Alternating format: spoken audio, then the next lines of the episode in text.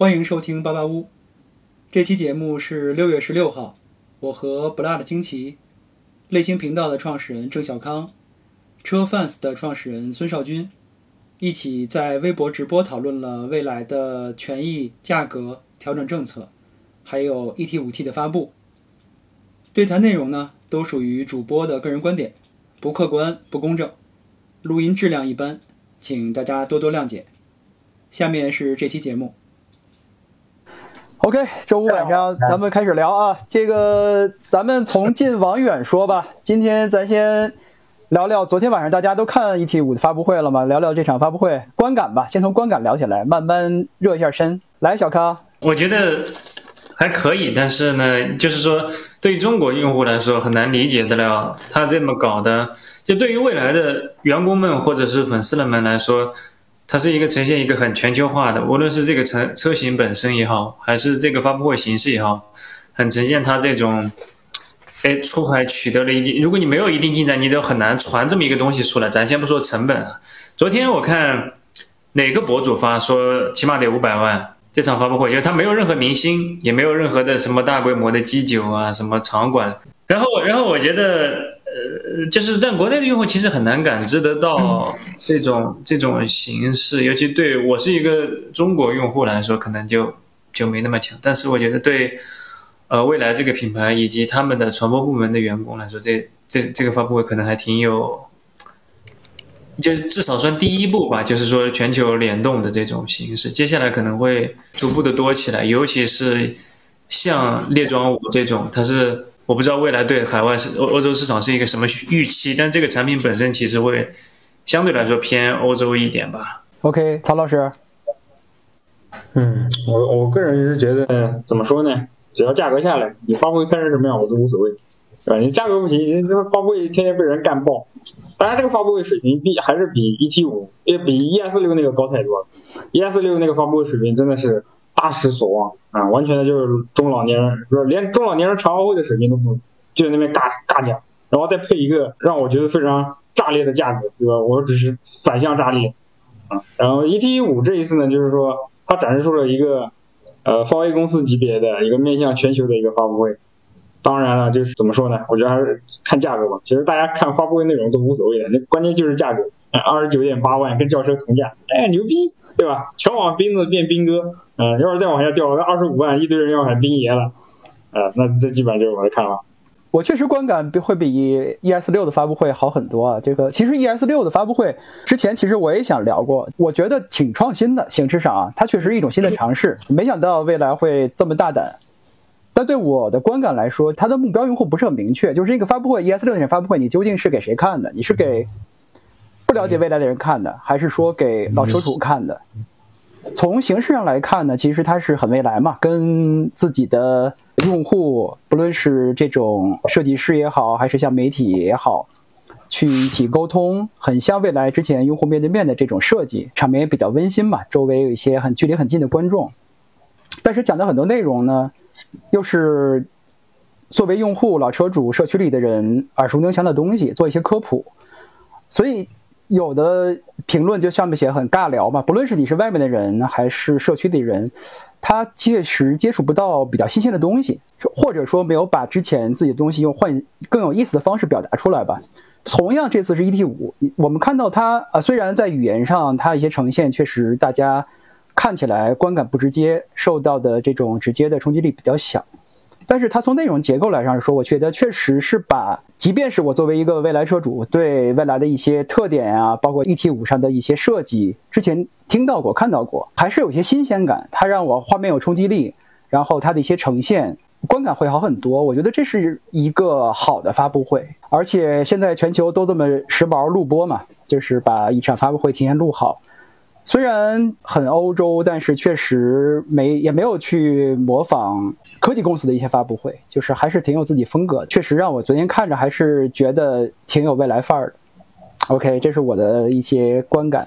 少军最后来总结一下，说三个吧。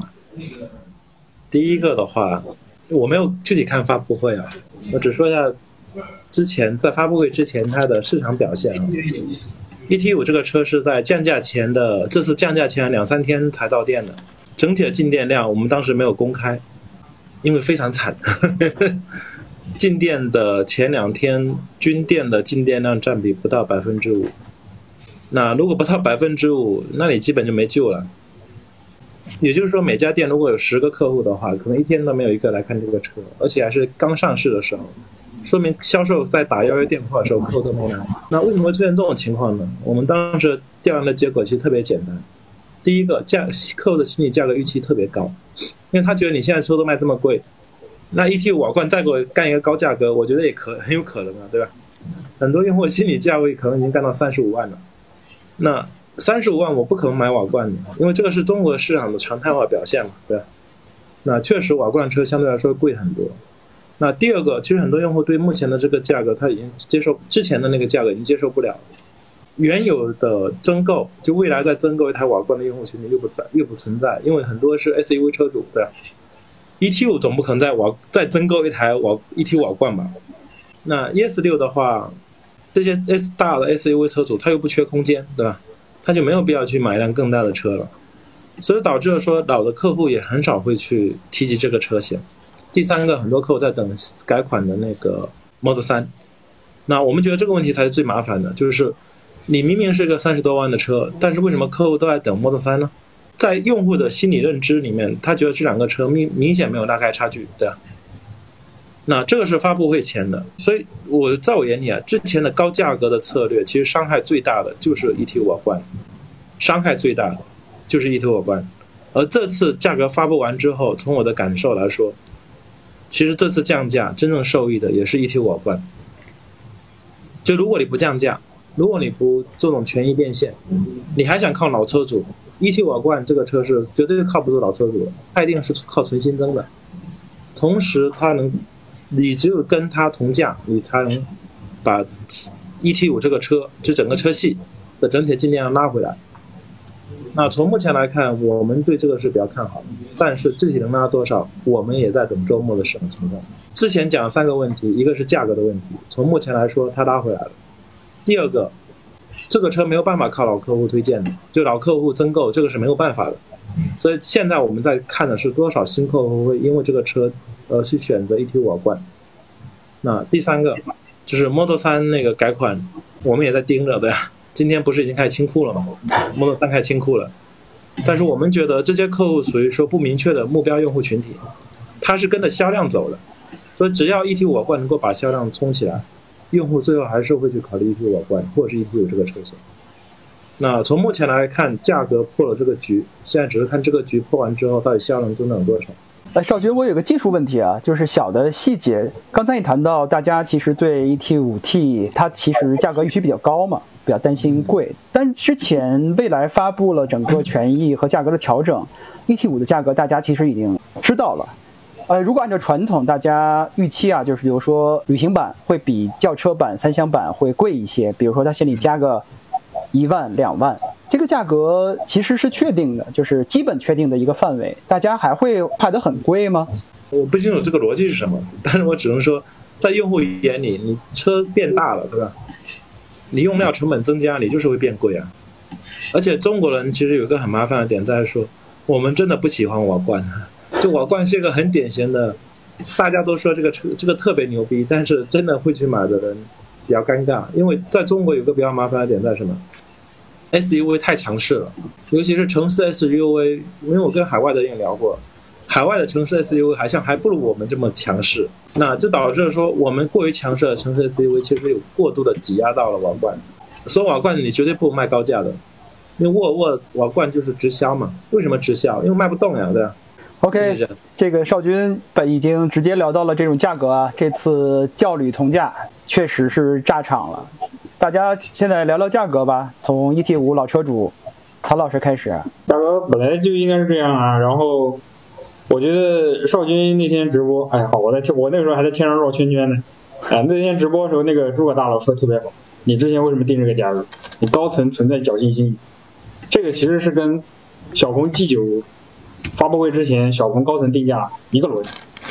之前去合肥先进制造基地第一批看 ES 六的时候。我当时我就跟德鲁两个人，我们就一唱一和，说 ES 六应该定到三十五万，这样你可以报。但是你会看到，包括这两天那个前两天出差的时候，在上海也跟未来的公关在聊，我说你们这个节奏是有问题的，你这个降价的信息，你要不然应该放到 ES 六发布会上去讲，对不对？提前把 ES 六打爆了，要不然你就应该留到 ET 五瓦罐这个发布会上来讲。结果很奇葩，你拿到中间来讲，那也就意味着什么？意味着你 ES 六整个一开始。整个的订单情况，包括各种乱七八糟的情况不符合预期，你要赶紧把这个拉回来。但是，我我这个我最不能理解的是什么呢？就是你又不差这两天，你为什么就不能等到一九五瓦罐出来，然后把这个东西一起拉上去呢？啊，你这个发布会整个不是整个热度会直接爆掉吗？啊，然后未来那边给的回答是想要让信息聚焦，这个可能我不能理解。我做了五年的公关，我不能理解这件事情，可能。我不太理解公关这件事情啊，然后结果那肯定是好的嘛，但是我觉得在这中间操作，如果是我来操盘，那肯定不会是这样，啊，但是总而言之，无论如何，价格也降过了啊，我觉得这个我之前也发过文章分析过了。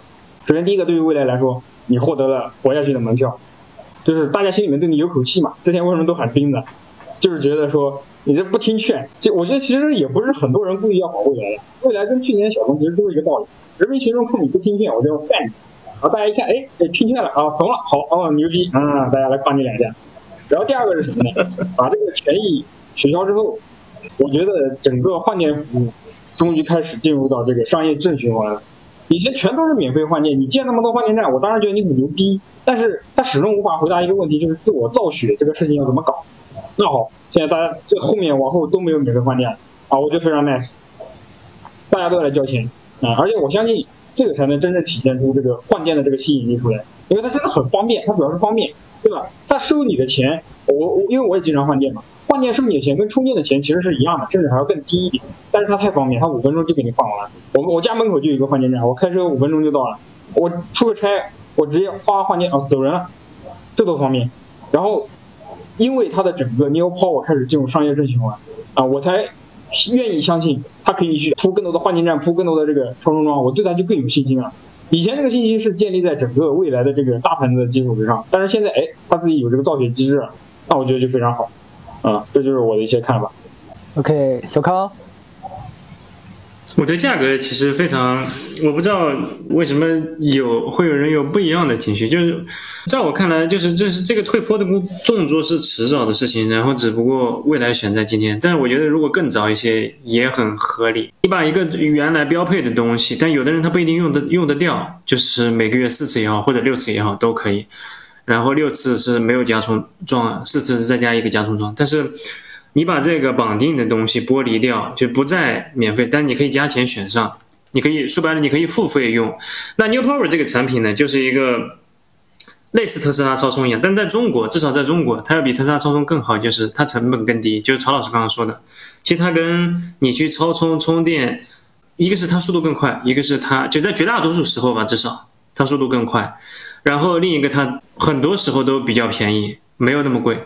我觉得这些都是，也也看怎么比吧。如果不比特斯拉超充，如果比市面上的那种快充的话，未来可能也也也没有太多的这种就是价格上的优势，但是它快，这是一个很良性的转向转的步骤。只不过呢，就是一开始所有的这种车厂，要不你送三千度电，对吧？要不你送各种各样的，比如说像免免付免费换电，或者特斯拉一开始终身免费超充，就这是你培育的一个过程，但。你一定在某一个节点会取消掉嘛，然后把它兑现到价格上，只不过未来选在了今天。我是觉得如果更早，应该也也没有问题吧。就即使到今天也是一样的，就是就是曹老师说的那个，你把换电从免费变成付费以后，它依然是有吸引力的，依然是非常特别的优势。当然了，我也承认有一个问题是，那些没有换过电的用户，没有经历过。稍微长途一点的换电体验的用户，你跟他通过 follow 这种口说讲解中换电的优势，这个比较干，比较难打动他们。确实是需要体验才能体现，但我觉得这是传播的任务，不是因为这个就一直持续持续免费换电下去，就这是一个迟早发生的事儿。然后这次发生了，我觉得是一个挺好的事儿。还有一个观点就昨天。还有一个事儿是在珠海的时候，就是呃依然提了一个，他说这个你实际降价呃，实际你还是有小幅的降价，他判断就是你整个客群去判断，整个未来的用户群，然后未来这个 New Power 本来的成本，再加上它降，呃，本来要本来要提供这个整个客群里面免费换电的这个综合成本，再再来一个这个相当于后续的产品全系降三万之后的，他认为这是一个隐性的降价，只不过不多，但是未来实际原来的成本不需要所有用户乘以三万这么高。对，我觉得这两件事我们可以来分开来看啊。之前的权益和价格调整是第一次，大家对它是不是真正的降价有争论，有的说是真的降了，有的说就是权益的成本让让渡给用户了。我们从最近的这次看，ET 五 T 啊，它是真正的降了，就是这是无可争议的降了。因为之前包括在用户面对会上，斌哥也说，他们这次权益调整本质是什么？是什么？比如说是服务跟车价的这种分离解绑，大家可以从套餐变成单点，它是有一套自己的逻辑的。但是我觉得第二次这次 ET 五 T 的发布的时候，它的价格是实实在在的靠降价来扎场的。这个跟其他的跟之前这次调整，我觉得是差别很大的。这是之前我没想到的，它相当于两连击了嘛。之前先调了一波价格，然后到这次再降了一次。因因为之前大家对 ET 五七的价格的期望不是这样的，而且它也确实旅行版一定会比三这个三厢版成本高嘛。它同价的话一定是自己承担了。我觉得这个是未来做的很不一样的地方。之前权益调整，这次直接降价。刚才曹老师谈的那个节奏问题啊。之前反正李斌自己做了一个解释，他在上次权益和价格调整的用户面对面上，他是这么解释的：当时在发布全新 ES 六之前，很多人劝他把这次权益降三万的这个这个事儿这个公布了。他说当时还有其他两个选项，一个是在 ET 五之前，一个是在 ES 八之前。这今年他接下来他们要要交开始上市及交付的三款车嘛。那但是他认为说原意是 ES 六呢，当时还是希望。聚焦在产品上，大家不要分心。而且他认为是有一个叠加效应的。我先发了一个 ES 六车，当时大家有争论，不论是贵还是便宜了，ES 六是有流量的，大家一片讨论。然后第二步，他再宣布降价，这样的话呢，大家又会引发新的讨论，然后大家同时又 get 到了新的价格。这是他从流量角度来说，他觉得这个节奏会比较好，有叠加的效应。他另外一个理由是产能。如果发布很早的话，用降价的大消息吸引到了很多的订单，一定会比 ES 六如果在之前就宣布了价格的调整，一定会订单更多嘛？他觉得现在的产能爬坡是吃不下这些订单的，又会影响，比如说大家又会变到对 ET 五之前的噩梦里面，对吧？订单很多，交付不了，大家说我要等很长时间，大家都有这个心理阴影，所以不敢再这么玩了，要等到。六月份再来宣布这个事情，然后先再收一波订单。七月份整个的六月份开始爬产，然后七月份会达到一个工厂和供应链爬产比较好的状态，能够尽快的把这些新增订单给它交掉。所以它基本主要是从这两方面来来谈，它为什么要在这个时间节点来做价格调整。但是当时还没有发布 ET 五 T 嘛，然后 ET 五 T 它又炸了一波，教旅同价，觉得这是从未来官方他来解释的这么一个节奏。曹老师，你你认同李斌的这个说法吗？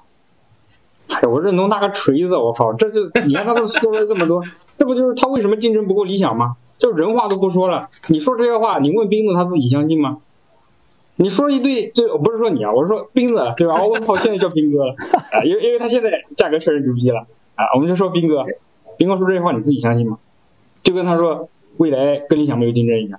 啊，给小康，我说一下，斌哥，斌哥的这个微博啊，虽然大家看起来非非常像他只是分发一下 New A P P 里面的新闻，但他的微博确实是他自己亲自看的，所以曹老师稍微温和一点，万一他正在看会有点尴尬。那 我我就这么说吧，就是我现在特别不喜欢跟未来特别高层的领导去说话或者说什么东西。我发现一线的未来一线的人，呃，尤其搞产品开发或者技术研发的人，还是很实际的。但是越往上就越虚浮、越浮夸，就说出来很多自己不相信的话。我就最经典的就是未来跟理想没有竞争，不是我，我觉得这个真的是非常奇葩。虽然我是吹理想，但是就你不能无视现实嘛。我也是未来车主，你要正视这个现实，就是你正在跟理想产生很严重的竞争。这个两方面的两个阵营的 KOL 跟 KOC 都干起来了，你说你没有竞争，对不对？这是第一个，我不相信。第二个，说到产能的问题，它 ES 六订单太多，好吗？那我们就看一下，从 ES 六发布之后三连续三周，我看过它的上险量，三百、四百、五百，一周啊，一周最多五百啊，那放到整个一个月是什么？两千多，你的爬产究竟要爬到什么时候？这个我觉得真的是很奇怪。啊，虽然它现在降价，我觉得订单一定收的很好，但是这个上险量的问题，其实就是产能的问题。那你这个产能什么时候才能爬得起来？要等到还要等到七月份吗？之前 ES 六整个的试驾车跟展车，这个产能又是怎么爬的呢？我觉得很奇怪。然后另外一个，从专业公关的角度来讲，我绝对有资格说这话，我是专业公关。五年专业公关的角度来讲，说你要去搞流量，好，这中间有两个问题。第一个，你的流量、品牌关注度，一开始在 ES 六发布会真的有那么高吗？第二个，在你的整个品牌当时处于巨大负面的情况之下，你依然坚持要发一个三十六点八的价格啊！我听说这是所谓的钦定啊，所有人都说要低一点，那钦定了。然后在你的整个品牌处于一个巨大负面的情况之下，实际上是需要把信息压缩，然后在一个节点进行集中对冲，把你的整个的负面的形象扭扭回来，对不对？你说你把 ES 六发布会之后过了很多天，然后再宣布这个降价的信息。好，那么之前曾经关注过 ES 六，但是因为这个价格，人家失望了，人家也不关注你未来的人，你还能拉得回来吗？我很怀疑啊，就真的，这真的很没意思，你老是讲关八公啊。小康，我来补一句，因为这里边还有一一句是什么？是于老师说到的，刚刚说到的一个，但是我们现在没法探索这是事实还是怎么说，就是说李斌觉得。接不住这么多订单，就是六月不可能那么顺利的产能发布。那如果是这样的话，那我们只能说，就是整个的供应链这个制造排产，对吧？这一系列的这个东西可能是没有像理想这样作战能力这么强的，对吧？这个导致了，就他即使想打一个胜仗，想想爽一把。也也现实条件也不具备，就有点像，因为我未来历史上其实有过这一幕嘛，就像 E T 五和 E T 七都有过，就是呃车又交不出来，交出来的品控差一点，然后第一批口碑炸了，然后后面流失了。我觉得这个好像 E T 五是尤其明显的当时，所以他可能担心 E S 六出现这样的问题，然后拖开一点。那。问题就是为什么它不能像就是曹老师比较推崇的这种，或者是理想现在做的这种，是压的非常紧凑，然后一下子去从宣发前期预热宣发，然后到这个到店，然后到试驾转换，然后交车这么一整个链条非常紧凑的能拉起来，我觉得这个背后可能确实更加的，哎，这么说有点大胆，我觉得是管理能力的区别。就是理想确实今天具备这样一能力，而且我觉得所有人都得承认，大家或多或少的在靠近理想。我甚至觉得像一些传统品牌，吉利啊、长城啊，现在都在逐步的去压这个整个宣发的节奏，就是更接近理想一些。小鹏，你看，我提醒一个细节，就小鹏在这之前啊，如果说。小鹏 G 六如果不是定了那样一个价格，一堆 QL 大家一算完，可能就二十二万起。如果不是那个价格的话，当时小鹏仅仅是说我有预售价这个环节，整个舆论已经说，我操，这到底要拖多久？怎么还有预售价？是因为哎，预售价一上，我操，算一大概算一算，实际成交价可能在二十二或者是二十一点九，然后大家说，我操，这这诚意到位了。才才把这个拉回来，不然即使是小鹏想多拉一下，本来是月底的发发布会，中间再加一个预售，就这个大家都很现在越来越不接受了。我觉得这是微博尤其都明显的一点，就是整个舆论也好，或者网友们也好，整个整个这种群众的感觉还是比较认理想这个方向去的，这个效率更高嘛。大家还印象中第一次我们。关于这个话题聊的时候，我是坚决说要降价的，对吧？那我经常被说为，我现在经常被说是理想吹的呀。但但是感觉现在所有的车企都快变成理想吹了。但是我接下来吹一下未来吧。你们都说成这个死德性了，可能现在我们是比较少数能够知道他们实际的转化订单量的。从目前来说，转化订单量是，因为我们是结果论哈，我不喜欢去讲一些我的逻辑。从结果论的角度来说，说三个事儿吧。第一个事儿就是，它目前的转化订单的量挺多的，一万多台，一万多台。从目前来说，一万多台稳定的交两三个月问题不大，所以至少现在 ES 六是稳住的。但是我认同曹老师的原因，就是你别把之前的锅当成自己的长期规划，对吧？就是类似于我们战战锤玩家经常说了一句话，对吧？百战百胜阿巴顿的，百战百胜阿巴顿的，不管怎么样都是赢。你不能玩这招，你不能玩这招的，对？你还是要回归到现实的逻辑。从现在来看的话，我们认为 ES 六的订单是足够的，但是第二点，从目前来说，它的交付确实有问题。这个其实为什么理想想学，为什么大家都很难学，就是因为理想它的，我觉得理想其实在灌输大家一个很坏的一个概念，就他把自己的东西简简化了，就类似于说，理论上来说，我们高考题应该是，呃，算了一堆方程式，然后最后得出来这个答案是二，对吧？他不是的。他直接告诉你这个答案是二，你们自己猜去吧。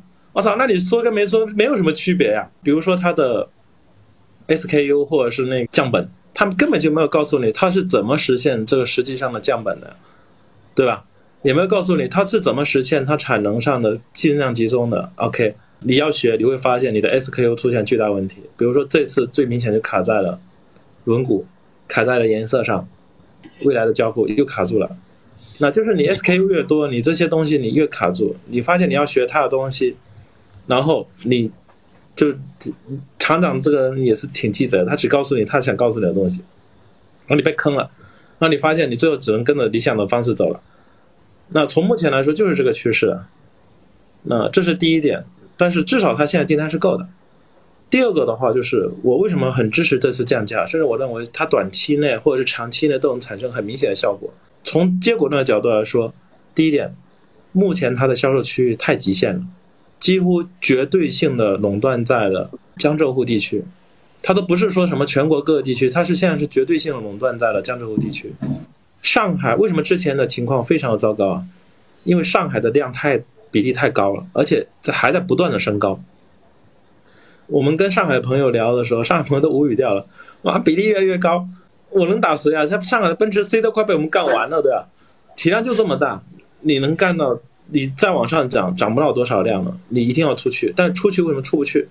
因为你的换电站铺不开，或者是你铺开一千多家店，看起来很多，对吧？但是在中国有两千多个主要城市，两千多个主要城市，主要城市还只是主要，你还不是换成什么乡镇，换成什么乱七八糟的。每一个换电站实际上可以覆盖的周围地区一般只有三到五公里，这个应该曹老师会感受比较深的，三到五公里。也就是说，实际上你一个换电站不是说你建在一个城市，这个城市全部解决了，它实际上也只能覆盖一个城市三到五公里，所以你不可能只建一个，你要建好几个，甚至十几个、几十个，你才能覆盖出来。而它之前就大量的换电站过于集中在江浙沪，其他地方没有，为什么要集中在江浙沪？那我不知道，但 但从事实上情况来说，就是覆盖其他地区人，相当于说我买一个高价车，但是你缺的所有服务我买不，我用不到，那我就觉得没有意义了，我就不会去买这个。所以它在三四线的渗透就特别特别的惨，用惨来形容是，尤其因为价格太贵了，我怎么跟客户解释呢？对吧？我解释不清楚呀。我跟客户说，哎，解释免费换电，用户说，啊，那那在哪里换电？哦，在市到市区。你开个一个小时就可以过去换电，我有病啊！我在我家旁边超充站、快充站随便充一个小时也是这个电量，所以他最后一定要回归产品，一定要回归产品的，这是没有办法的。然后把这个成本让渡出来。从目前来说，让渡的效果好不好不重要，我觉得不重要，重要是目前这个价格，它终于可以把自己的渠道打开了，这是所有问题的核心。就今天不管聊换电站对不对。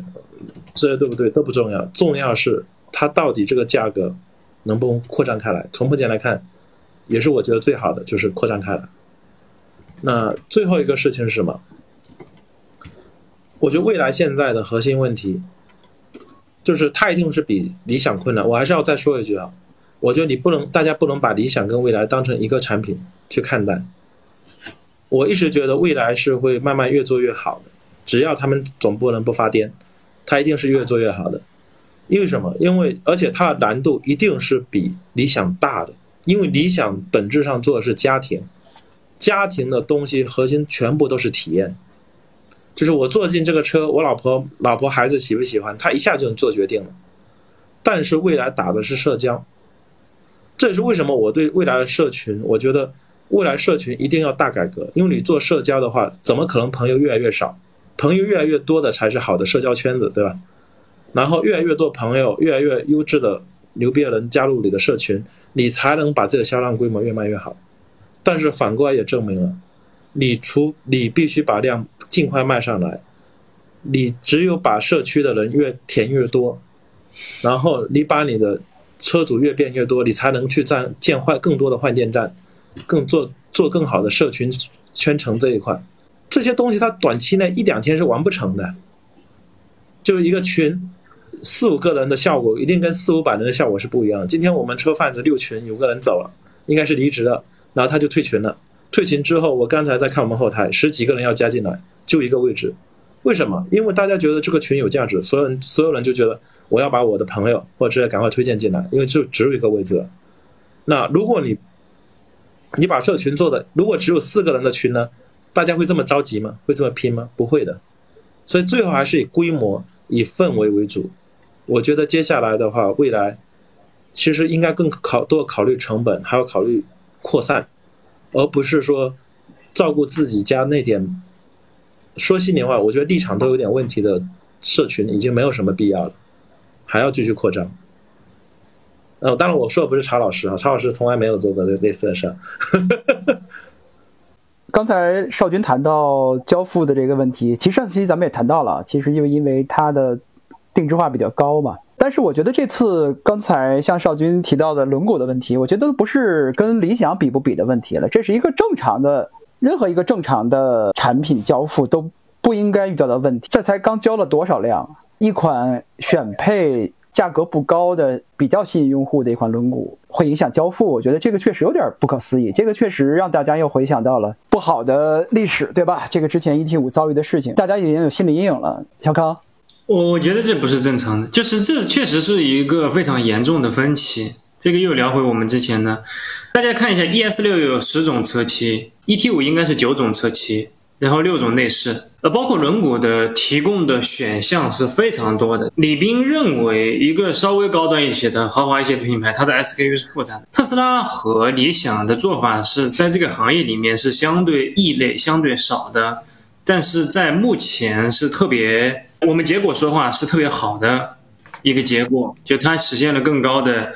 经营效率更高的经营质量，同时也有很多人买单，很多用户。但实际上这部分需求并没有完全的解决啊。理想我了解的少一些，但是特斯拉大家如果去看的话，很多人提车以后买了裸车，提车以后他去做各种各样的改装，有轮毂、有车身、车模、车衣，就甚至什么前包围、后包围，它核心都是为了实现那种一点点差异化来去做这个事儿。我是跟。正好跟一个原来就是前两天跟一个车型的副总裁聊到聊到这个事儿，这是他的判断，就是特斯拉其实把这个这部分业务转转转移给了后市场，但是所有人都有这个需求，未来以原厂的形式做，然后把这个复杂度也拦下来了。但是我确实觉得未来会比 BBA 他们同品牌还要更复杂一些，就给的东西给的更丰选项更丰富一些，然后代价是今天未来的。呃，也是我们从结果说，今天未来提供的东西没有那么好，就是交付的效率也好，什么也好，没有那么好。但它提供的选项又足够的多，然后就显得对比出来就变成了另一个极端的感觉。但是我觉得在根本路线的选择上，特斯拉和未来理想也，未来和特斯拉理想也有也有一些分歧。呃，这我同意。刚才我延续的逻辑就是。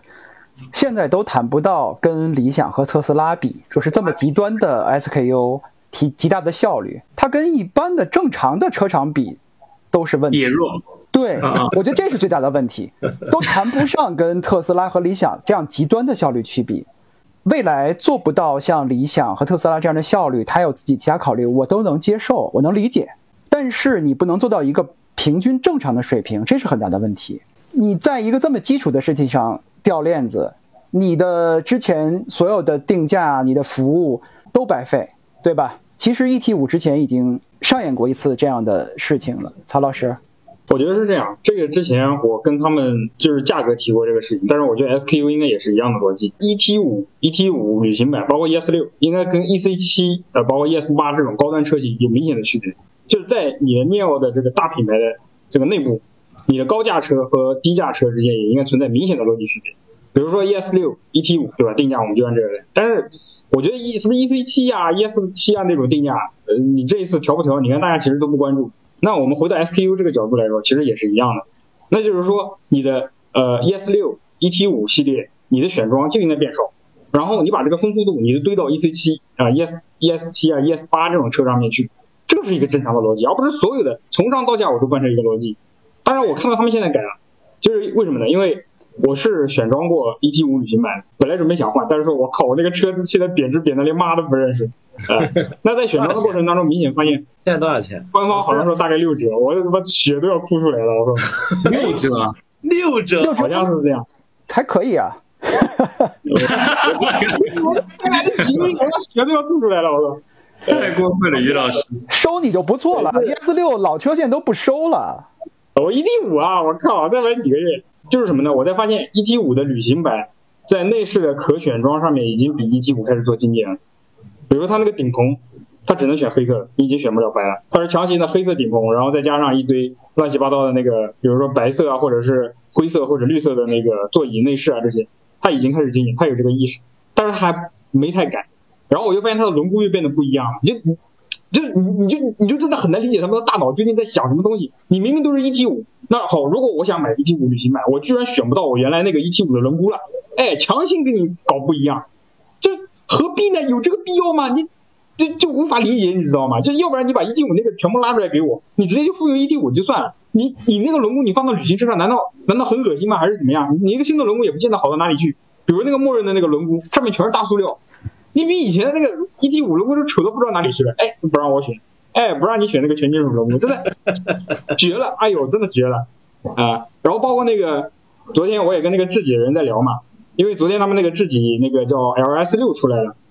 然后我也转发了那个德鲁的微博，很多人的观点跟我一样的，那个 LS 这个轮毂真的是丑到爆炸，那个花瓣轮毂还是不规则的。然后我就跟那个自己的人说，我说这样，你跟你领导提提意见，能不能，对吧？你要改，现在估计来不及了。你把那个 LS 七上面的那个轮毂直接扒下来，然后用算了。LS 七那个还挺好看，就就就真的是这样，就是我不太能理解，就是中国大部分车企为什么就是哎呀，我一定要换一个车型，我就要搞一个完全不同的轮毂来体现我的个性化。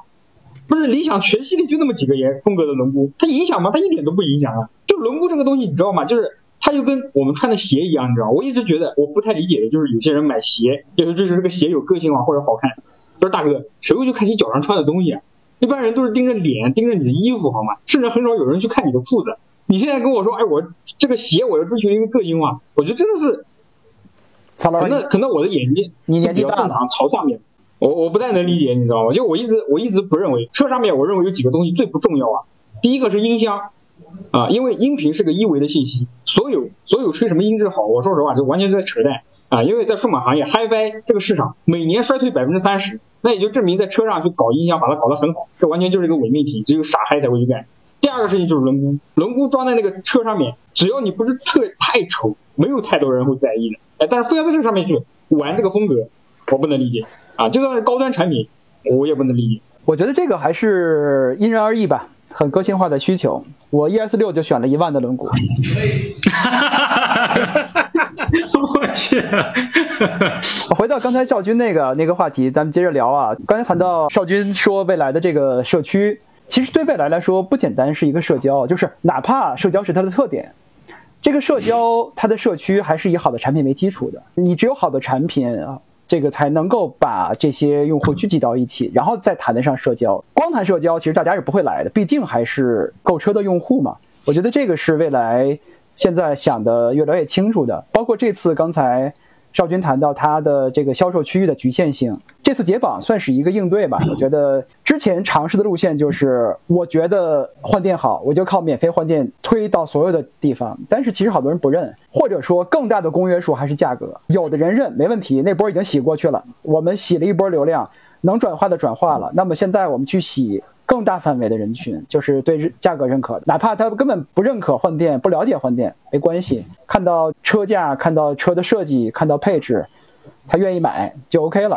这次算是把 New Power 给长大了吧，独立出来了。就是以前我给你免费导流，我提供这个免费的换电，我给你补贴，帮助你业务成长。现在你长大了，出去挣钱了，该怎么去吸引存量用户和新增用户？去付费、去消费，获得足够高的销售收入增长，我觉得这是 New Power 接下来是一个更独立的、更全面的一个一个一个部门了吧？确实是考验很大的。另外一个，我觉得这次教旅同价可能会带来的一个不好的影响，我可已经看到大家都在说，哎，那接下来比如 EC 六、ES 六是不是要同价？就是其他的车型是不是都要同价？大家已经，刚才曹老师谈到的更多个性化的车型。本来是应该巨大的差异，然后拉开个性化的配置，获得更高的利润率。但是现在大家这个逻辑被 ET5T 和 ET5 三厢改变了，大家就觉着你个性化车型就应该跟基本款一个价。以后可能大家就不愿意接受说，哎，那你 EC6 凭什么比 S6 贵？凭什么要贵几万块钱？我觉得可能是以后面对市场比较难办的一个事情，就是它的个性化车型以后。怎么卖？成本确实，如果差异更大的话，可能会更高。必要卖啊？对啊，加一啊，没必要卖。我到现在为止，我真的不能理解为什么要出 E C 系列啊？我这对啊，为什么有 E C 呢？我来说一下，就是我觉得是这样的，你要维持，你要维持 E C 六或者是 E T 五 T，包括 E C 七这些车型定价更高，然后有了。让大家也有这样的预期，然后维持一定的量，这很健康，也符合了未来预期中设想的商业模式，这没有问题。但是现在这个局面，它只会更好，不会更差。其实，ET5T 如果和 ET5 平价，那大家会觉得哇，这个超过你的预期了，对不对？这个定价超过你的预期了。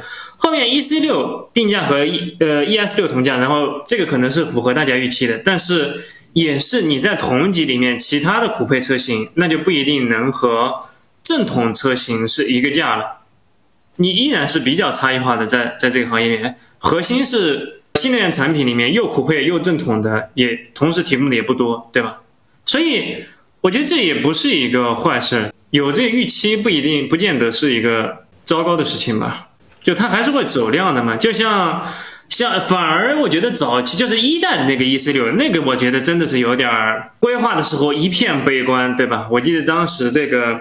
罗松松还写了一篇关于那个的报道，呃，珠江还在说当时规划了说要月销一万台多少，珠江当场就提出来，在内部会议上当场就提出来，这是不现实的，根本不可能，怎么可能出这么多量？但最终虽然没有月销过万，但它居然和 ES 六正统的 ES 六，ES 六和 E 四六居然在巅峰的时候是一样的量，这个还是非常非常难得的。而且说实话，我真的觉得一代的 ES 六，呃，不，一代的 EC 六。哎呀，那个开发的那个那个投入也好，包括那个形态也好，我实在实在是觉得太没有诚意了。相反，二代的这个 E C 六可能还像个像个差不多点的这种轿跑 S U V。虽然我个人其实不是很喜欢这个轿跑 S U V，包括什么 Model Y 啊，这个 L S 七之类的，我都觉得我还是更喜欢呃 E S 六这种感觉一些。E C 六还是很一代 E C 六还是很值的一个产品，开发成本也低，卖的也不错，确实是个惊喜吧。我说一下我的观点，核心问题在于，如果你出 E C 六和 E E C 七，你除了外观上有这种个性化的这种差异之外，你是否给用户带来更多的实际价值？我现在看是没有的。包括 E S 七为什么现在整个销量下去？E S 七之前销量上来是因为 E S 六老化太厉害了，然后所以很多人去买 E S 七。但实际上，我作为 E T 五车主，我也经常开 E S 七，那我就有个很大的问题，除了你看不到的地方，比如像空气悬挂这些东西，你这中间巨大的差价。对啊，还有就空间嘛，就比如哦，我我我拿 E T 五举例可能不太恰当，它是个轿车，我们就拿 E S 六跟 E S 七，你发现大部分人都会去买 E S 六，甚至比如像老七这种，对吧？虽然说我们这黑他说叫谁贵黑五虎，但人家是有财力可以去买的。好，如果当时 E S 六跟 E S 七同时出来，你猜老七会买哪个？老七绝逼会买 E S 六，因为第一个，你的空气悬挂调的其实没有那么好，因为未来总是在运动和这个舒适之间来回摇摆嘛。啊，并不是说你用用料不行，用料这个大家都是很认可的，包括你的白车身，但是你的这个调教风格在摇摆。然后另外一个是什么呢？就是一个充电口在前面，一个充电口在后面。稍微懂一点的人都会知道哪个到底平台会更新嘛。最关键一点是你的内饰没有做出差异化的。我觉得这个真的是我我不太能理解未来的一个地方，就是你未来是一个以设计为优先的一个品牌。那么照理来说，你的 ES 七、ES 八，它的内饰应该比 ES 六有非常非常大的这种，哦，我们说过政治不正确的词啊，叫阶级跨越。你要能一眼让我看得出来，这个车要贵了十几万、二十几万，就坐在内饰里面。就比如说像理想 L 九，对吧？到这个呃理想 ONE，它是一个非常大的一个飞跃。但是，呃，如果我们去看一代的这个 ES 八，包括到后面的这个 ES 八，我没有感觉它有那么强烈的这种时代跨度。然后，尤其是跟这个 ES 六，我也觉得很奇怪，就是你有什么很强的跨度吗？没有看出来，就没有看出来你从表面上就看出来有值这么多钱。那当然，很多未来的这个车主或者说。这个媒体他会说：“哎呀，我们这个钱都花在看不到的地方了啊！我们整个设计都追求的是素雅，这这个其实也很那个，就是你设计好，跟你这个追求素雅，跟你内在美这个东西不矛盾啊！啊，就像我之前说的一样，就是我可以不用，但你不能没有，对吧？我一直就是鼓吹，就副驾屏，你就应该放两个横的大连屏，一定会是这样啊！我可以在这边跟所有人打赌，未来所有的车啊，我不是单指未来这个品牌啊，而是指将来所有的这个纯电车也好。”包括其他这些比较高的这个价格比较高的混动车，一定都会学理想的布局，或者说更接近于小鹏 G9 那个布局。对，就是左边一个仪表板，右边两个大连屏，然后可能后面就高高配选配的话，在那个后面啊二排还有一个大屏幕，一定是这样的。屏幕是越多越好啊！这两天我在那个跟华为的人交流，然后包括我也在看华为那个 M9 的专利，M9 里面装了十个屏幕啊。有点有点怎么说呢？是华为都知道要装十个屏幕，然后这边对吧？包括这个评论底下还有一堆傻子在说说啊，这个放屏幕这这个东西太主观，怎么可能？屏幕是越多越好的，朋友，屏幕一定是越多越好的。屏幕是现在人类能找到最好的、最廉价的、性价比最高的社交工具，没有之一。所以一个车里面一定是越多越好。你将来你给消费者看，对吧？马上年检 M9 就出来了，然后你就跟 ES 八一看，哎，这个华为车里，我靠，华为有十个大屏幕。我靠，简直吓死了！第一时间就把你给碾压掉了。然后你再看 ES 八，里面放了一个屏幕，我们克制。不是你你你跟一个花五六十万的用户你去讲克制，这个是不是有点真的很奇葩？啊，我我我这个事情我是不太理解的。所以我觉得 ES 六是一个很好的产品，因为它把 ES 八、E EC 七这些东西都降级换下来了，所以它产品力很强，这个我认可。但现在的问题在于 ES 七往上，它的产品力没有拉开很大的差距。对，就说来说去，大家翻来覆去讲就是空气悬挂这些东西，但是，啊，这个就很勉强，就对吧？就跟之前小鹏一样，都我们都说，哎呀，小鹏有内在美啊，结果还不如一个预售二十二点五万来的好，就是这样。我说一个一句话总结一下：车企，如果你不清楚你卖这个东西好不好，你只要想一想，你让产品经理想一想，他妈这玩意儿他怎么推给客户，就在展厅里怎么跟客户介绍这玩意儿。只要想清楚这个事儿，我觉得大部分产品经理的脑子都能冷静下来。你自己想想，我我如果做你作为一个销售，你怎么跟客户讲讲空气悬挂？对啊，你怎么跟客户解释为什么人家屏幕是十个，你的屏幕是两个，甚至更少？我觉得还是要，就我我现在看到很多产品经理经常会跟我讲一些特别奇怪的逻辑，但我经常说，如果我想问品牌的逻辑，你自己想一想。你自己想想，你这个事情怎么跟客在门店怎么跟想买这个车用户解释？其他不重要，其他都是你的意思、臆想、鬼扯。仔细想想这个事儿就清楚了。少军讲的方法其实最早就亚马逊一直在用嘛，就是你开发任何一个产品，先开发布会嘛，就自己先假装要开发布会，你怎么向公众去介绍发布你这个产品，然后你再来思考。你怎么来开发这个产品？以终为始嘛？怎么卖这个产品？倒过来怎么开发这个产品？但是包括未来这屏这个事儿啊，我觉得是不是多块屏有争论。但包括车主在内，他可以接受不要更多的屏，但是他希望要一块横屏，像特斯拉那样的横屏。我觉得这个是一个很让人外界不太理解的地方。小康，对，对我我我也严重认同这个。他倒不一定是不是特斯拉，就是。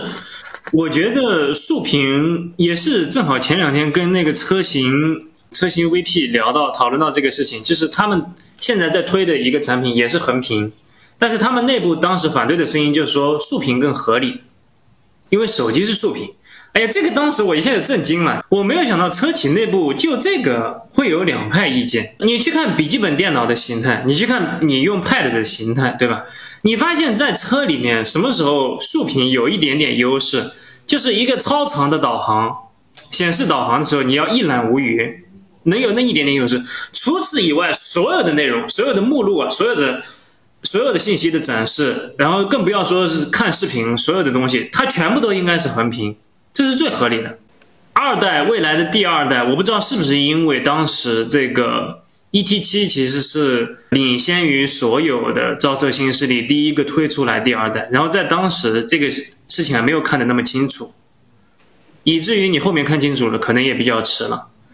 因为因为在在那之前，如果不看特斯拉，看魏小李内部的话，除了这个未来的那种方屏以外，另一种形态它其实不是接近十六比九或者十六比十的那种横屏，它是那种窄窄横屏，那种其实还是有一点奇怪的。也许当时只是你做竞品调研，然后觉得那种横屏比较奇怪，然后坚持用了横屏，然后后面也不好改了，然后整个 NT 二点零这一代全部都是小方屏。怎么说吧，你可以有各种各样的改法，但依然觉得小方屏是比较奇怪的。就是你软件层面可以优化，但是硬件这个你只能优化，不可能达到像一个大横屏一样好用。我觉得，这是确实是比较奇怪的。我来说一下，本手机前行业从业者来批判一下这件事情。你凡是不用横屏，就说明这个车企的老板其实根本就不懂软件。啊，为什么呢？因为我们现在能看到所有的影视内容都是横屏，十六比九。对吧？甚至会有更长的，就是带鱼屏，就比如像电影内容都接近二十比九，甚至要更长一点。那手机为什么手机它是一个竖屏的状态？那答案很简单，这是为了适应我们的手指，因为你需要近距离交互。那我之前说过，汽车的生态是承接移动互联网，移动互联网当然有很多内容它是为手机竖屏优化的，但是手机它为什么去看十六比九的内容也毫无违和感？为什么十六比九的内容还是占了一个绝高的比例呢？因为这很简单，因为手机你可以把它横过来，你拿在手里面直接就把它横过来，这个是个，就大脑就稍微简单思考一下就行的事情。明白了，明白。如果对，如果你你现在做不好，想吹的是我笛，听明白了吗？可以做，可以。对，如果你你真的，如果你真的很傻逼，你觉得视频一定好，你至少学比亚迪，你给有一个旋转记录。真的，我觉得比亚迪就人家卖的好，也不是没有理由的，人家做产品就是。虽然我他妈不懂软件，但但是我把这个选择权我是交给用户了，是吧？哎，我想横就横，想竖就竖啊。然后甚至他那个车机还可以破解，你看那个破案上一群老哥玩的多嗨，甚至把他语音助手都替换成那个小爱同学了，我真的是笑死了。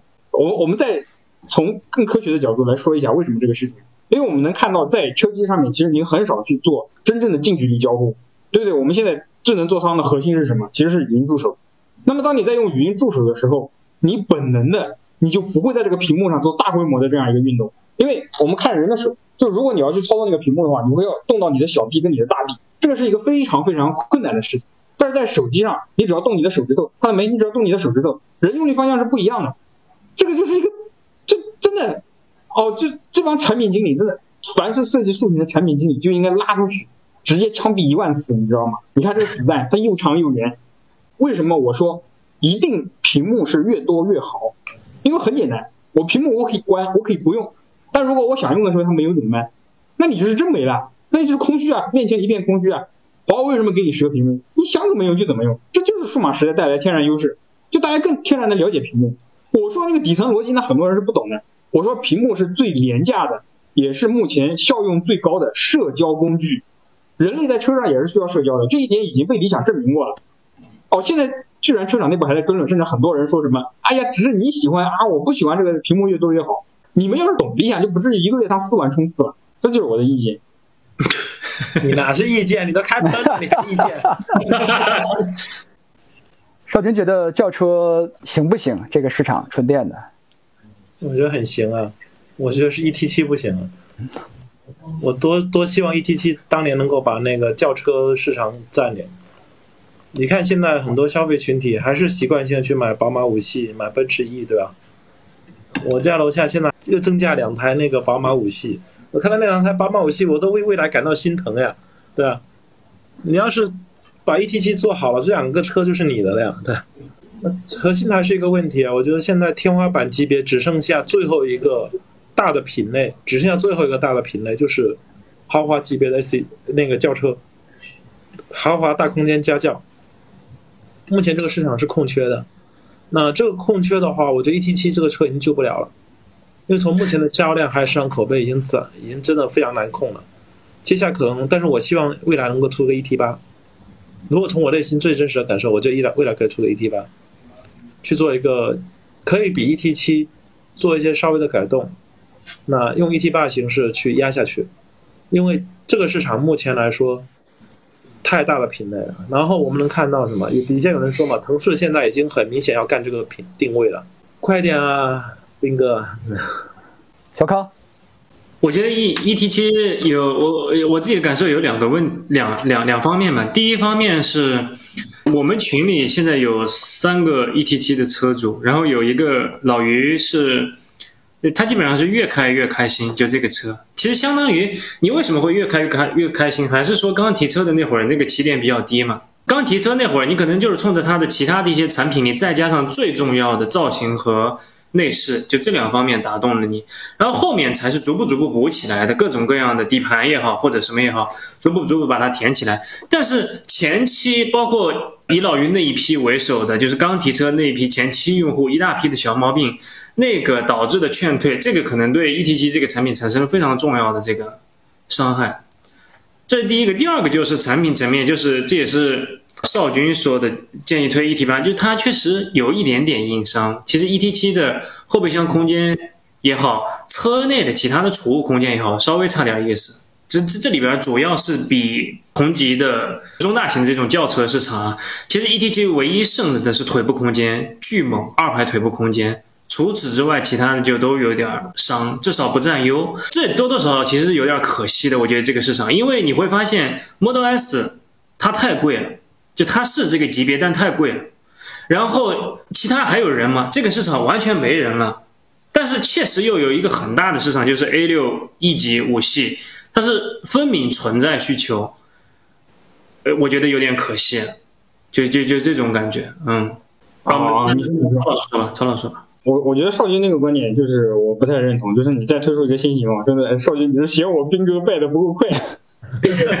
那个那个型号就低的太多了，太恐怖了。对，迪亚阿福，我觉得说的对，就不能再说新型号。我觉得比较好的方法是什么？就反而学比亚迪，就我出一个类似于冠军版这样的东西。我我我从营销的角度来看，这个比亚迪冠军版这个事情，它一个好处是什么？它既不是让大家直接就是就保留了面子嘛，但大家都知道它是要出一个性价比的，就是相当于小换代车型，但是它又保留了面子，所有人都知道你性价比很高，但是又不不会那么直接的说，对不对？然后全系车型都有一个统一的后缀。那么你在整个营销上，哎，这个词能够就是流量能够汇聚到这个词上面。这两天也在跟另外一个厂家说，他们也在聊这个事情嘛。他们也有一个产品要换代，就之前可能销量也不太理想。我觉得跟 E T 七的问题是一样，就第一波没撑住，然后后面这个多多少少这个交付量都有点问题。我觉得 E T 七是需要配合一个，不管是外观也好，内饰也好的一个大改款，就你要你要改出诚意来，让用户感觉到你不一样，然后再配合一个还算不错的价格，然后再改一个后缀。或者说，比如说 E T 七什么什么什么版，比如什么先锋版，呃，类似于这种，对，把它整个激活。你你，我觉得还是要把这个型号要激活，这个型号还是一个非常宝贵的一个财富，对，不能让它，我觉得就直接失去。呃，因为现在问题是什么？就是我赞同未来去追求高端的这个想法，呃，这个当然是很好的，就是你没有毛利，你就没有未来嘛。但是呢，怎么说呢？就是现在 E T 七跟 E S 七肉眼可见的已经被打成这个一次性车型了。你必须要想办法，要用一种狠招，要把它激活一下。然后你现在的根基，只要你产能跟得上，你的 E T 五啊，包括 E S 六，根基是稳的。你要先有这帮三十万左右的用户，你才能往上去走五十万左右的用户啊。因为之前这个能买、愿意相信未来，然后五六十万用户已经全部都被吃完了，他们就在未来这个循环体系。你要想再去开拓的话，你就得从三十万这个用户里面去挖了。所以我觉得就是我更倾向于说 E D 七。你就不能跟现在一样，就是现在这个二三款的 E D 七它这个改的幅度实在太小了，你太小你就起不到这个效果，就敲敲门儿就上事儿了，这个这个改变不了大局。你应该配合在外观上有个大改，或者说内饰完全有个大改，我我觉得就可以把握。跟 E 八有什么区别？我觉得你这这 E D 八，我靠，这所有人都在问，我靠，那 E D G 怎么办？对吧？那这个舆论就更不好处理了，就干脆就你这么一说，我我有一个证据可以稍微反驳你一下。就是 ES 七。你想，如果 ES 七这个车就我就压着压着等到 ES 六出来，我觉得会好很多。就现在这个情况，就是 ES 七一出来就打成一次性车型，其实对于大家对于未来的这个信心打击还是很大的。我是觉得就 不能再多了，再多 S 这兵哥又要哭了，我天呐！咱们最后收一收关于未来的话题吧。这次两次降价吧，算是这个权益调整，包括 ET 五 T 的降价。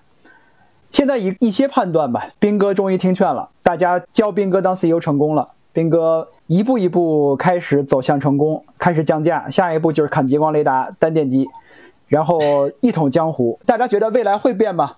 少军，我觉得人呐，就是认怂的那一刻开始，什么都开始怂，只要迈出第一步。只要迈出第一步，脸皮是不是这样子？啊妈，第一下子感觉特别不要脸，就是脸皮特别厚，对啊，就一下子就放开了，妈的，刹那天地宽。对，刹那天地宽，我操！所以你认为接下来，比如说不论是去掉激光雷达也好，单电机版本也好，慢慢的都会有。我觉得，我觉得人会开始不要脸了。之前吹太太牛逼了，现在没关系，人不要脸起来可以。否认所有的承诺，我觉得都可以否认，而且我觉得否认不是个坏事，尽量多否认掉，越否认，其实市场越会认同你现在的改革决心。OK，曹老师，觉得未来会变吗？嗯，变啊，但是核心就是你阿尔卑斯要尽快出来嘛。如果在阿尔卑斯出来之前那段时间，对吧，还是出现一些问题，啊，那我觉得还是人不要脸一点比较好，直接出个一 T 五的一个减配版。我支持这样的行为。我觉得这一次其实也能明显看到，就是你未来降价之后，整个全网舆论都好了不少，大家对于未来没有那么苛责，没有那么针锋相对了。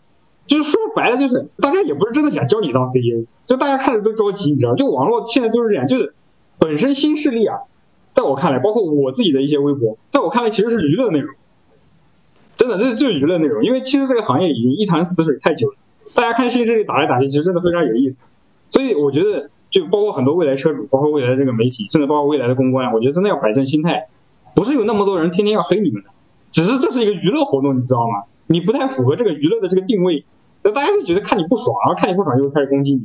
但是呢，你把价格就是压下去之后啊，很多人看你舒服了，哎，大家反而会来夸你。我觉得就是这样，就是你要让群众觉得舒服，这是我的一个看法。你像理想，他虽然天天跟大家好像看起来对着干，对吧？但实际上他是很能把握到群众的绩点。你去看理想的营销。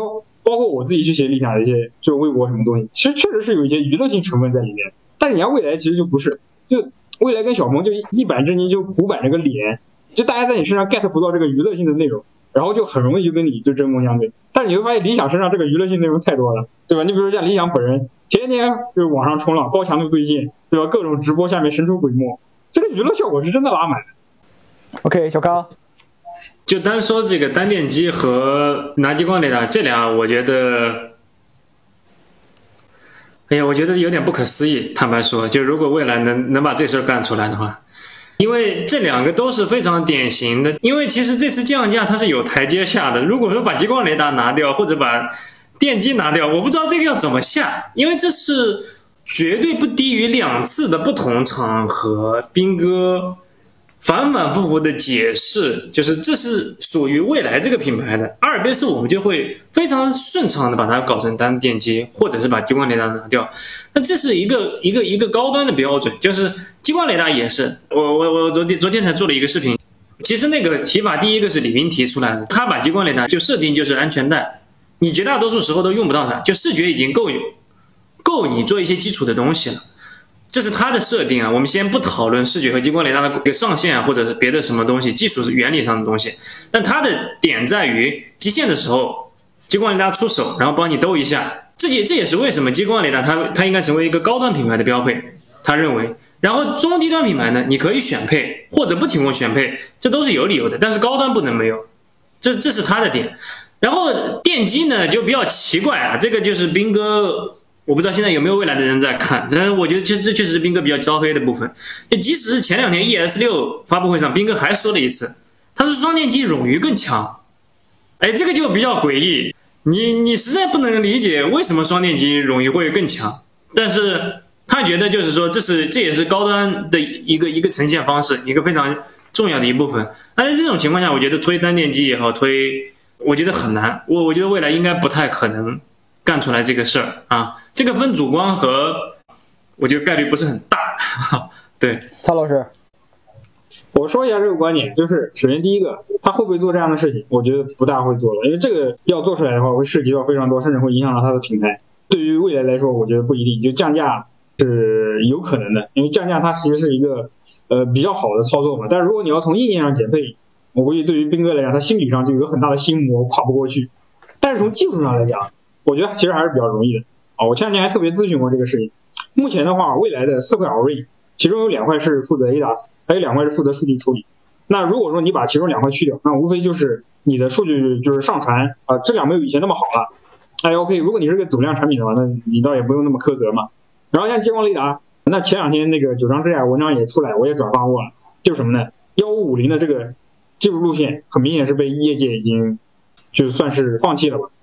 那包括图达通自己都在出九零五的激光雷达，那这个其实也好办，对吧？图达通给你出一个九零五的，成本相对低一点，然后呢，保持测距距离这个核心参数不变，但是你的点云数量这些都可以下降，这个是 OK 的啊。因为任少卿其实前两年我在采访他的时候说，他现在的整个主感知也是视觉，对，激光雷达是他的安全带，这个刚刚小王说特别好。那么在这种情况之下的话，你这个安全带只要保证测距够准确就可以。然后你的点云其实包括这些数量其实没有那么重要，包括它是不是幺五五零或者九零五，那么你也可以去做一个相对的这个降本。哦，对，这两年还有另外一个事情，就是呃，理想在直播间里面其实也回答了嘛，四 D 毫米波跟激光雷达到底要选哪个的问题，厂长自己的回答也是说，好，激光雷达会更好一些，四 D 毫米波达不到那个水准。那也就是说，这个路线之争也是暂时告一段落。也就是说，理想短时间内也不会把激光雷达抠掉。那么 OK，我们都去换一个九零五的，测距比较长。二百米甚至二百五十米啊，但是点云数量没那么多，对吧？整个其他的一个性能没那么多的激光雷达用来做安全带，我觉得这个是 OK 的。然后抠掉这个 Orin，然后包括甚至是那个电机，但是电电机这个东西恐怕是比较难，因为电机它可能还要承载一部分这个品牌的这个溢价的东西啊。虽然我我是觉得电机就尤其那个前面的那个异步电机啊，交流异步电机没有太大的必要性。坦诚来讲，从技术上来讲，我不可能说假话，我说这个东西有冗余，那肯定是不科学的，因为。只要其中一个电机出问题，你整个车一定都是开不了。任何品牌都是这样，任何你哪怕你是双电机，你其中一个电机出了故障，对于这个车来说已经是非常严重的问题。那么车载的这个安全程序一定都会让你尽快靠路边上。但是双电机它为什么一定坚持这个说法？因为这是跟它的品牌挂钩的。它如果失去了双电机，对吧？再再一些降价，那像少军那样讲的，真的脸都不要，那他这个以后的品牌要爬起来真的就比较难。对这个我是能理解斌哥的，所以我觉得能省成本的是两个 Orin。激光雷达，甚至包括说角毫米波雷达，还有没有这个必要？啊，你上了这个纯视觉感知之后，这个也是可以抠的。这个毫米波雷达你四个一抠掉，那也一千好几呢，啊，然后你对吧？那激光雷达也能省个几千块钱，我说也能省个几千块钱，你加起来也也有个几千块钱的报废成本。这是我的看法。来简单说一下，我还是结果论来讲啊，倒推用户到底为什么买蔚来？用户到底为什么买蔚来？是因为它的双电机吗？是因为它空悬吗？是因为它激光雷达吗？不是，是因为它的定位，没错吧？就比如说，理想的定位是家庭，那很多用户就因为在车上看到很多可以感受到、可以给家庭带来幸福的东西，比如说空间，比如说后排的那个 LED，对吧？大屏，然后比如说它的座椅，然后比如说好看，对吧？这件事好看，对吧？所以它是一辆很很怎么说呢？很好的一辆车，一辆家庭用车。那未来呢？未来它的定位是谁？我一直说未来定位是社交。当然我不知道李斌他们认不认同这个逻辑，对吧？但事实上你在做的事情就是在做社交呀。好，社交用户在乎这些东西吗？我不相信，我完全我不相信。用户在乎什么？在乎换电。在乎社群，在乎你目前做的这么多服务，没错吧？难道是因为你在你看现在在所有的小红书所有平台上，用户吹的最多，难道是你的激光雷达空空悬吗？没有的。我说句难听点，这些有什么鬼屌用？没有的。最后用户所有人在吹的永远是我在这个社区里面，我去哪个地方，那个人无偿的把他的朋友给我一台车。底下有人说我不在乎未来的社交。对，所以你不会买蔚来，但是未来的社交确实是在汽车行业里面很重要的一个需求，明白这个逻辑就行了。就是高端用户他的需求必然是越来越集中的，越来越集中的。你确实切中了社交，社交确实也很重要。那 OK，就是这个。你是未来用户，那你说难听点，我觉得你买未来确实不适合。说心里话，未来如果要做所有东西，从本质上的逻辑，他就是在做社交。如果你要做社交，你的核心点什么？你的所有的服务，你所有的产品力，应该是为这个东西可以感知到的，没错吧？啊，什么东西能感知到？换电、社区，你的所有的服务，这是用户能感知到的。那你为什么要纠结一定要激光雷达呢？要换电站呢？那要激光雷达呢？要空悬呢？这跟你强调的东西有冲突吗？我觉得没有啊。它甚至变相增加你的成本。如果你要证明你是个豪华品牌，就是因为要堆配置的话，用户是不可能认可的，因为用户不会觉得这东西两者有直接的相关关系。为什么现在的未来给所有人感觉就特别的脑部分离的，左右分离，左右脑分离？核心点的逻辑是什么？核心点的东西是你推的东西，其实你的用户并不买单。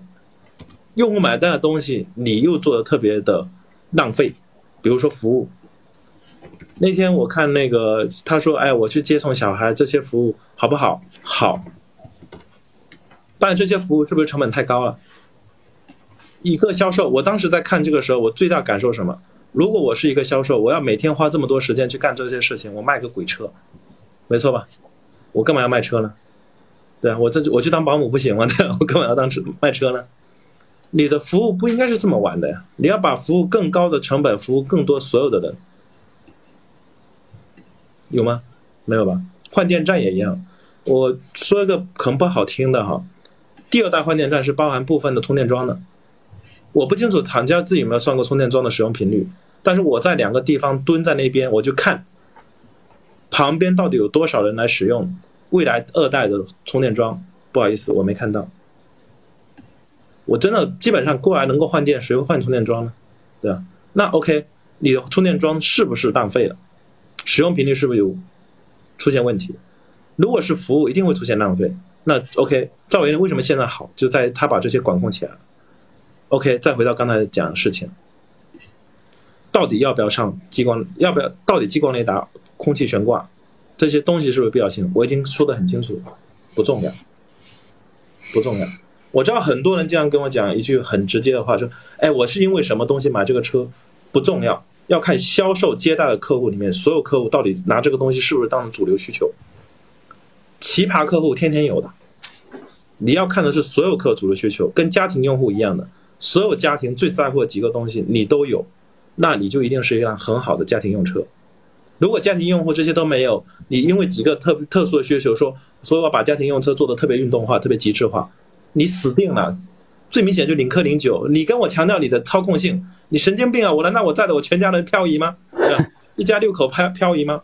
不存在的，所以你还是要回到最主流的需求，最主流需求，主流需求，我跟从我的逻辑，我不知道他们自己内部怎么算的，从我认为主流需求不包含激光雷达跟空气悬挂，所以我认为这个东西不需要，所以它必须。把价格那重新再拉下来，因为这个市场，你的社交群体也不在乎这个。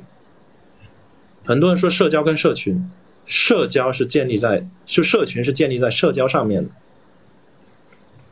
社交是主目的，基本是这样的，好吧？我我当然我的话一直都很有争议，包括我上次讲降价，但是我我还是那句话，就是回到展厅里面想清楚你说的这些。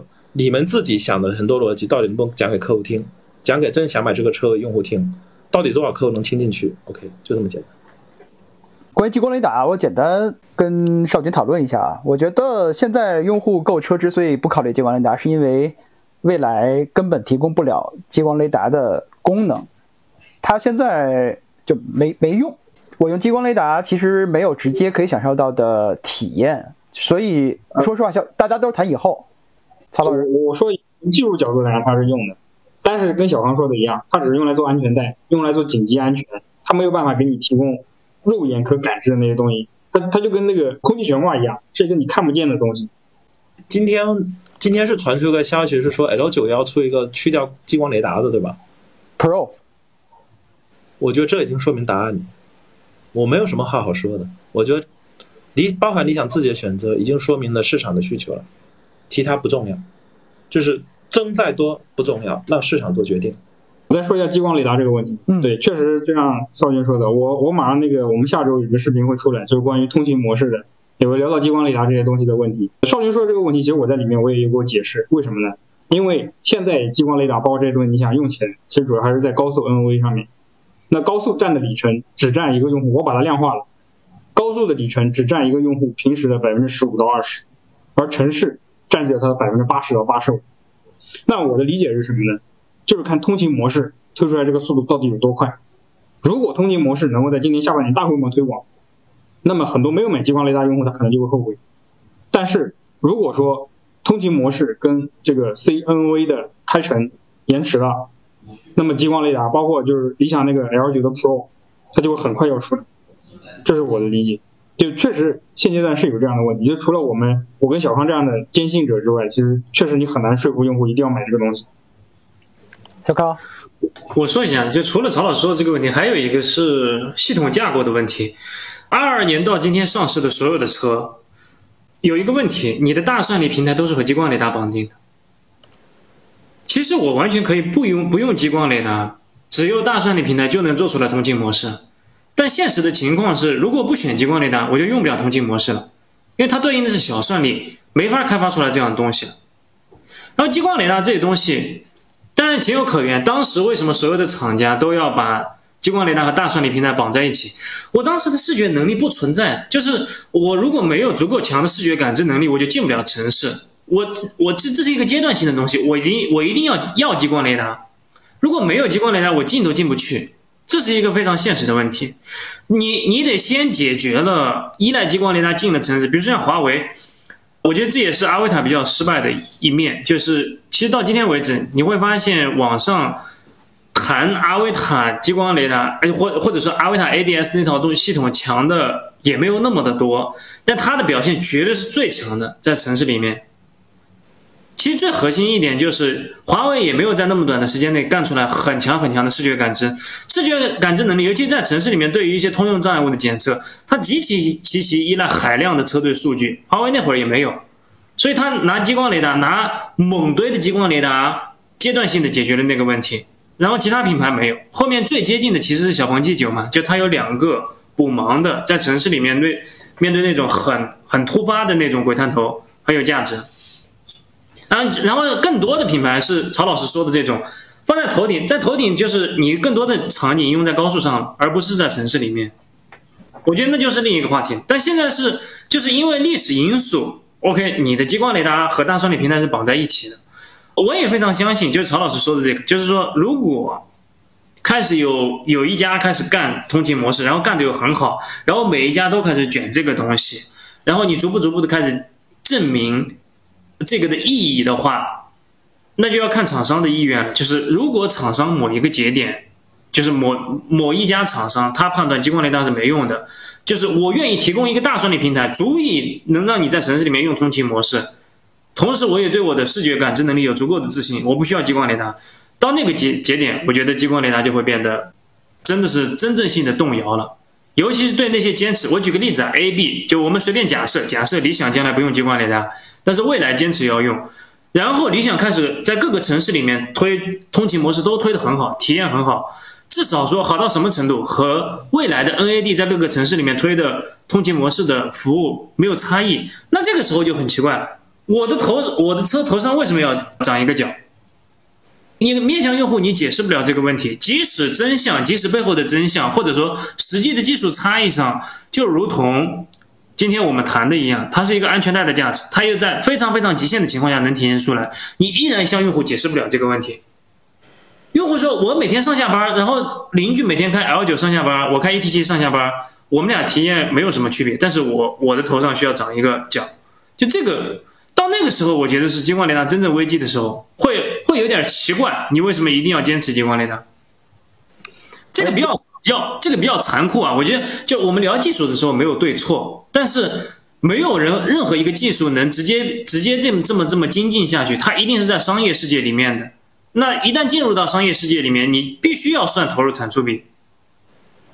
我觉得这个是比较比较比较残酷的一面啊。而且我觉得激光雷达也会降本，不会就像我前面说的，我我现在觉得激光雷达最重要最重要的参数都不是点云的密度、数量啊这些东西，也不是什么市场角分辨率，而是你的测距的距离。我我这个理论现在还不是很完善，我没有很强的这个底层逻辑跟证据啊。但是这只是我内心深处一个朦胧的感知，我这两年我会完善一下，看到时候能不能发一条微博。激光雷达一定要看得远，就是我们说的，如果它它起到一个安全带的作用，它一定要看得远。但是具体我看到前面是有大概一个什么东西，我能不能用激光点云直接判断出来？这个不重要，因为你还有摄像头，对不对？就是激光雷达，它现在在车上最大的悖论是什么？就激光雷达跟你的视觉 AI 能力其实是相互克制的。视觉的 AI 跑得越快，你对于激光雷达的依赖度就越低。然后就大家当然会就非常疑惑这个事情，但是呢，你你又不能不用，为什么？因为现在视觉 AI 还没有进化到那一层，你需要一个拐杖。你就是需要这样一个拐杖，那没有办法，所以我觉得现在也是个拧巴的状态吧。那从华为还有理想这个，包括像未来的这个态度来看，三家还是不会把激光雷达抠掉的。